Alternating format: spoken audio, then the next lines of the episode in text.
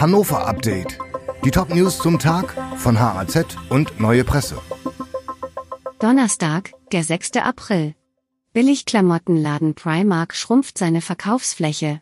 Das irische Modehaus Primark halbiert seine Fläche in Hannovers Innenstadt. In dem besonders bei Teenagern beliebten Laden im ehemaligen Quellekaufhaus an der Osterstraße sind die beiden obersten Etagen bereits geschlossen. Die Gewerkschaft spricht zudem von massivem Personalabbau. Greifen Putins Hacker die Polizei an? Eine Cyberattacke auf kritische Infrastruktur in Niedersachsen hat die Sicherheitsbehörden alarmiert. Mutmaßliche prorussische Hacker haben bei dem Angriff seit Dienstag viele Webseiten der niedersächsischen Polizei lahmgelegt. Der Angriff dauerte auch am Mittwoch weiter an. Cyberattacke auch auf S-Bahn-Betreiber Transdev. Der hannoversche S-Bahn-Betreiber Transdev ist am Mittwoch ebenfalls Opfer eines Hackerangriffs geworden. Der Fahrbetrieb war nicht eingeschränkt, teilte das Unternehmen mit.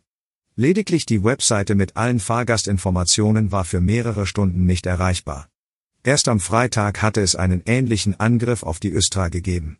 Auch Enercity hatte sich kürzlich gegen Angriffe von Internetkriminellen zur Wehr setzen müssen.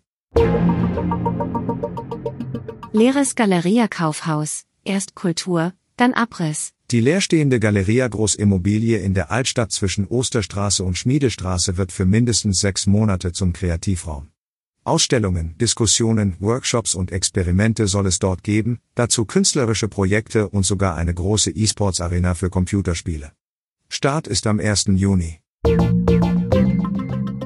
Die Redaktion für dieses Update hatte Volker Wiedersheim. Alle weiteren Ereignisse und Entwicklungen des Tages ständig aktuell auf haz.de und neuepresse.de.